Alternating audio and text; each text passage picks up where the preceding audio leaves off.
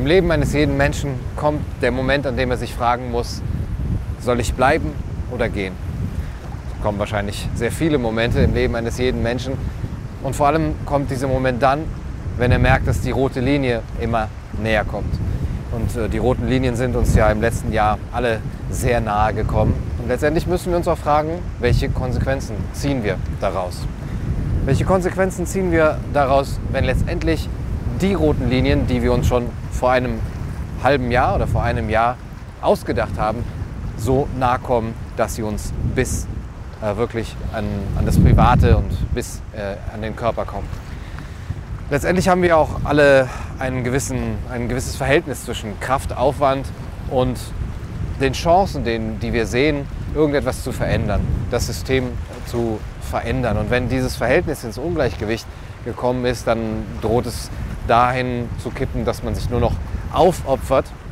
Und dieses Aufopfern ist natürlich nicht gut. Da muss man eine Art gesunden Egoismus haben, dass man auch sagt, bis hierhin und nicht weiter. Hier ziehe ich meine rote Linie und hier ziehe ich jetzt auch Konsequenzen.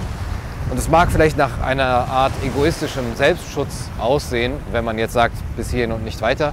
Aber letztendlich ist es auch wichtig, sich das einzugestehen, dass man eigene Grenzen hat und dass man sich auch selber selbst begrenzen muss, um sich eben nicht ähm, auf Dauer kaputt zu machen und eben selber auch seine roten Linien zu behaupten. Es ähm, ist vielleicht so etwas wie eine vernunftgeleitete Weltsicht, wenn ähm, man sagt, hier ist eine Grenze erreicht und die Konsequenzen, die ich ziehe, sind die, dass ich aus diesem System rausgehe. Denn wenn dieses System lebensfeindliche Rahmenbedingungen schafft, dann kann man auch auf Dauer nichts in diesem System verändern. Und ich habe gemerkt, dass äh, eben diese Schul- und dieses, dieses, Bildungssystem und auch das Wirtschaftssystem, dass es äh, ja, diese Rahmenbedingungen immer lebensfeindlicher und unnatürlicher schafft, sodass auch jegliches Potenzial verloren geht, Potenzial eben einer individuellen Entfaltung der einzelnen Teilnehmer dieses Systems. Und dann nützt es ab einem bestimmten Punkt auch nichts, ähm, sich eben diesen, ins, diesen ins, Leere, ins Leere laufenden Energieaufwand immer wieder aufzu, aufzutreiben und ähm, in dieses System reinzugehen. Das heißt, irgendwann kommt die Frage, ab wann schmeißt man hin und welche Konsequenzen zieht man daraus? Der Staat, der schafft in seiner ja, fortschreitenden Institutionalisierung ja nicht nur keine Rahmenbedingungen für, die, ähm, für eine Lebendigkeit, ähm, sondern ähm, be begreift sich eben nur noch als jemand, der das reine Überleben ähm, äh, sichert. Und dann verunglimpft er auch noch diejenigen oder verleugnet sogar die Selbstbestimmung der Bürger, ähm, die eben ihr eigenes Wohlbefinden, ihr individuelles Wohlbefinden sichern wollen. Und das heißt auch, dass es letztendlich in der Hand derer liegt, die davon betroffen sind, deren Lebendigkeit und Lebensfreude langfristig gesehen bedroht ist, dass sie dafür einstehen müssen und dass sie auch diese Lebensbedingungen selber schaffen müssen und auch die Rahmenbedingungen selber schaffen müssen, die über das reine Überleben, das nackte Leben hinausgehen. Und Eigenverantwortung und Gemeinwohl ist dann verbunden, wenn mein subjektives Glücksempfinden an das, an das Wohl meiner Mitmenschen gekoppelt ist. Und da muss man natürlich auch immer dran denken. Ich denke, man muss Rahmenbedingungen schaffen, für die sich eben ein Leben, nicht eben nur ein Überleben wieder richtig lohnt. Und wenn diese Rahmenbedingungen nicht von oben vorgegeben wird, werden, dann muss man das eben selber machen. Wie Goethe gesagt hat, möge das unsere richtig oder falsch sein. Wir haben als Lebende die Pflicht, das Lebendige zu verteidigen, das Kommende vorzubereiten. Denn die Jugend, die jetzt zu unseren Füßen spielt, wird der einst unser Richter sein. Und dann ist die Frage, was ist denn eine lebendige Bildung? Worin könnte es bestehen, Lebendigkeit durch Bildung herzustellen? Was sind die Unterschiede zwischen reiner Schulung und Erziehung zu wirklicher Bildung? in der Freiheit und Kreativität, zwei Seiten einer Medaille, wieder eine Rolle spielen. Und das ist die Grundfrage. Wie bekommen wir das hin? Wie bekommen wir das mit den Gegebenheiten hin, die wir haben? Kann man im System überhaupt etwas verändern? Und ich denke, nein. Das System verändert dich. Und deswegen mache ich da nicht mit. Deswegen gehe ich da raus und deswegen schmeiße ich hin. Nun, ich habe jetzt lange Zeit als Lehrer gearbeitet. Das hat mir sehr viel Spaß gemacht. Die Schule an sich hat mir sogar Spaß gemacht. Das Lehren, die pädagogische Arbeit, eben auch die Zusammenarbeit zwischen Lehrenden und Lernenden, das Voneinanderlernen. Und es war wirklich auch eine sehr schöne Zeit, 16 Jahre an Gymnasien. Aber einmal kommt eben der Moment, an dem man sich doch Gedanken machen muss und an dem man sich auch eingestehen muss, es geht so nicht weiter. Und dieser Moment ist jetzt eben auch im letzten Jahr gekommen und ist jetzt auch noch mal in den letzten Wochen gekommen. Ich bin entfremdet vom System, habe ich gemerkt. Ich habe diese Kritik ja auch immer schon gehabt. Ich habe die Schulkritik geübt vor sieben, acht Jahren, als der Film Alphabet rauskam oder Prechts geniales Buch Anna, die Schule und der liebe Gott das eigentlich nur ein Abklatsch ist äh, von den Videos von Sir Ken Robinson. Aber ja, Ken Robinson oder John Taylor Gatto, das hatte ich alles damals gelesen und auch verinnerlicht und auch versucht, es umzusetzen im System, es im System anzuwenden, das System ja, zu reformieren oder es vielleicht von innen heraus zu verändern, zumindest die Freiheit zu nutzen, die es uns noch bietet. Aber letztendlich hat sich dann die Einsicht ergeben, es geht nicht. Ich habe den Enthusiasmus dann irgendwann auch verloren, vor einigen Jahren, den Idealismus, irgendetwas noch neu zu machen. Aber das habe ich gar nicht gemerkt. Die Rahmenbedingungen selber sind einfach stärker und sie lassen, sich, sie lassen dich auf Dauer mit dem System identifizieren, so dass du es gar nicht merkst. Und deswegen denke ich, ja, bis du das System veränderst, hat es schon längst dich verändert. Das heißt, ich muss da raus, ich schmeiße hin. Das heißt, keine Schule mehr, kein Beamtentum mehr, einfach in eine gewisse Unsicherheit, die aber auch ein Abenteuer ist, neue Wege zu gehen. Okay, das ist spannend und letztendlich ist es auch aus dieser Einsicht heraus entstanden, es ist ein Kult. Ja, ich bin der Meinung, es ist ein Kult. Sehr viel davon ist ein Kult. Aber der grausame Verdacht stellt sich ein, was ist, wenn nicht nur das hier ein Kult ist, sondern wenn alles ein Kult ist. Die Medien, die Politik, die Wissenschaft, die Wirtschaft, das Konsumverhalten der Menschen, wenn das alles ein Teil des Kultes ist. Wenn die ganze Gesellschaft eigentlich nur ein Kult ist. Alles von falschem Bewusstsein getragen, falsches Bewusstsein erzeugend und falsches Bewusstsein weitertragend. Und die Schule ist dafür da, um diesen Kult aufrechtzuerhalten und um in diesen Kult zu initiieren. Was ist, wenn das so ist? Wenn es in der Schule sozusagen okkulte Rituale gibt, die dazu da sind, einen Mythos zu etablieren, ohne dass es eben die Beteiligten selber wüssten. Weder Lehrer noch Schüler wissen das. Aber die Schule gibt einen gewissen Rahmen vor, der unser Denken ähm, einschränkt. Wie jemand mal gesagt hat, wenn wir uns einem bestimmten Rahmen verpflichtet sehen, dann gibt der eben auch eine gewisse Denkweise vor. Und was ist dieser Rahmen, den die Schule uns vorgibt? Was ist der heimliche Lehrplan, den man wirklich lernt, unabhängig davon, was dann die tatsächlichen Lehrpläne wollen? Der heimliche Lehrplan besteht darin, dass es jemanden gibt, eine Autorität, der darüber entscheidet, was Wissen ist und was nicht Wissen ist, was gelehrt werden soll und was nicht gelehrt werden soll, was sich lohnt zu lernen und was sich nicht lohnt zu lernen. Die Autorität, die entscheidet, was ihr gefällt, dass man sich daran anpasst und die sagt, was jemand zu tun hat, was wann und wie gelernt wird, mit wem zusammen, in welcher Geschwindigkeit und wie man sich am besten auf die Zukunft vorbereitet. Das alles, sagt der heimliche Lehrplan, soll eine staatlich autorisierte Autorität tun.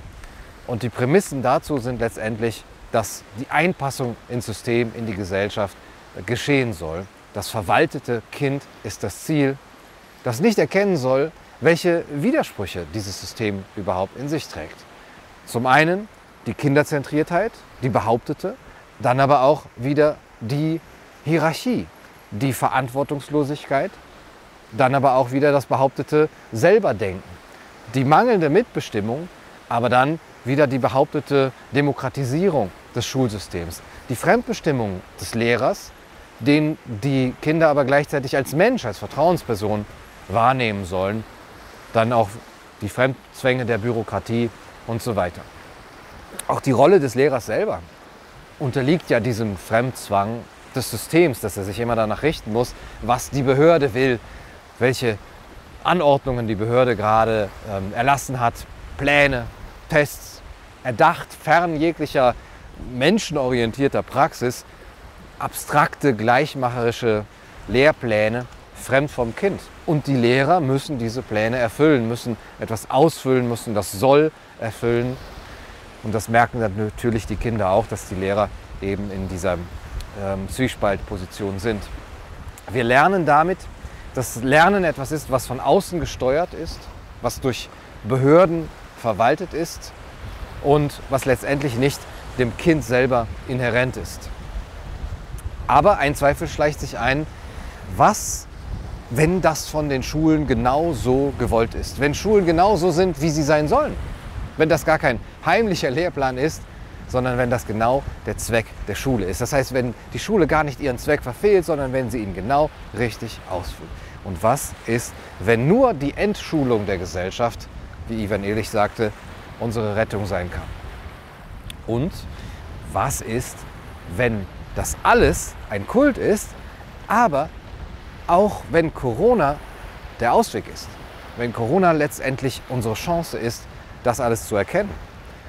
zu erkennen, was alles nicht stimmt, zu erkennen, wo etwas schief läuft und wo die inhärenten Widersprüche sind, die auch das Schulsystem verdeckt hat, weil sie einen Mythos etabliert hat, der letztendlich diese Widersprüche eben sich uns nicht merken lässt. In der Kultur, in der Politik.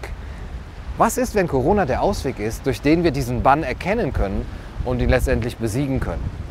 Durch diese Erkenntnis und durch Selbstbestimmung und Eigenverantwortung aus dem System heraus gehen können, dem System Energie entziehen können und das sowohl seitens der Eltern als auch der Lehrer als auch der jungen Menschen. Und deswegen, ich mache da nicht mit, ich schmeiße hin. Denn, wie sagt Hartmut von Hentig, wir dürfen die Fehler der Schule nicht perfektionieren und sie, also die Schule, dadurch aushaltbar machen. Ich denke, das ist ein langer Weg, ein langer Weg, der vor uns ist, der mühsam ist und der Erfolg ist auch nicht sicher. Vielleicht ist es sogar eine Mammutaufgabe, dieses ganze System, das falsche System zu erkennen und zu verändern. Eine riesige Aufgabe und eine Verantwortung. Aber äh, wir dürfen vielleicht auch nicht den Denkfehler machen, dass wir meinen, wir müssten eben alles gleichzeitig auf einmal lösen. Eine globale Krise, die auch dann eine globale Lösung erfordert, das kann eben sehr stark zur Verzweiflung führen. Wie sagt Gerhard Schöne in einem schönen Lied, du versprich mir auf der Stelle, müh dich weiter, kleine Quelle, gib dich, auch wenn es schwer ist, nicht der Verzweiflung hin. Diese kleine Quelle. Denn Du sollst ja nicht die Wüste wässern, äh, nicht gleich die ganze Welt verbessern. Eine Blume wässern, darin liegt dein Sinn. Eine Blume hüten, sagt er, glaube ich, darin liegt dein Sinn. Nun, deswegen sollten wir uns auch darauf beschränken, das zu sehen, was wir konkret tun können. Es heißt, konkret zu werden. Ähm, diesem Ich mache da nicht mit, auch ein da mache ich aber mit, an die Seite zu stellen. Ein konkretes, hier setze ich mich ein, hier engagiere ich mich für etwas Positives. Und das könnte heißen, einen Raum zu schaffen, der aus dieser Freiheit jetzt erwachsen ist, wenn man irgendwo weggeht. Und einen Raum zu schaffen, in dem man philosophieren kann und in dem man träumen kann über alternative Bildungswege, alternative Bildungsmöglichkeiten. Selber schöpferisch zu werden raus aus der Ohnmacht zu gehen.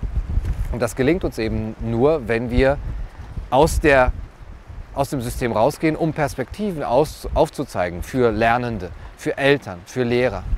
Und dann wieder die Verantwortung für das eigene Lernen und den eigenen Bildungsweg dem Individuum zuzusprechen. Das sollte ihm zufallen, anstatt die Verpflichtung äh, einem großen Konglomerat oder eben einem System, einer Behörde gegenüber.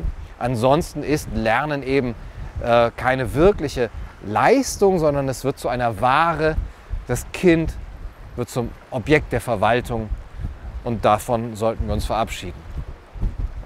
Die Frage ist, wie viel Eigenverantwortung sind wir bereit ähm, auf uns zu nehmen? Wie sehr wollen wir wirklich aus der Ohnmacht heraus? Wie viel Zeit und Mühe sind wir bereit zu investieren?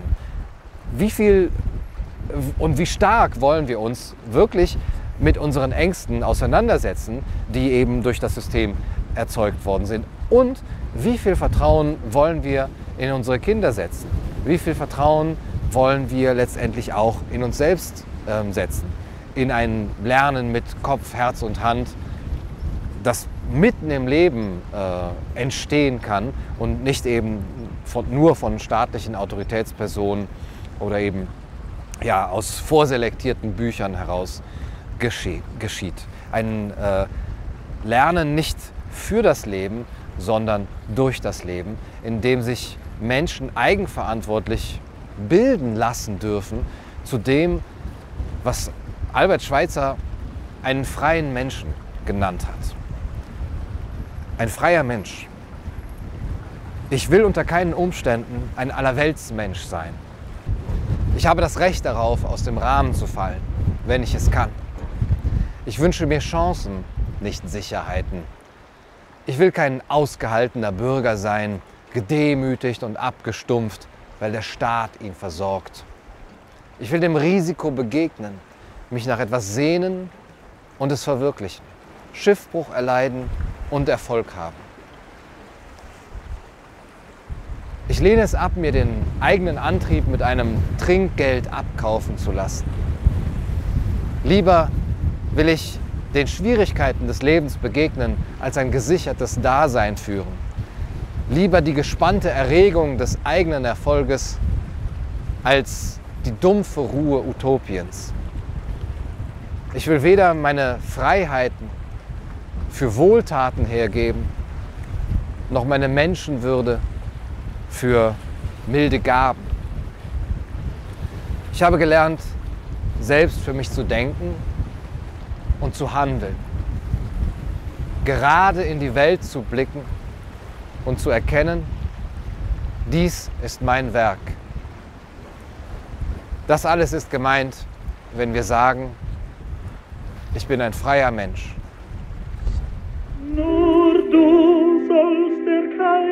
Meines Herzens sein. All meine Treue gehört dir allein. Mein Reich der Liebe ist für immer dein. Nur du sollst der Kaiser meines Herzens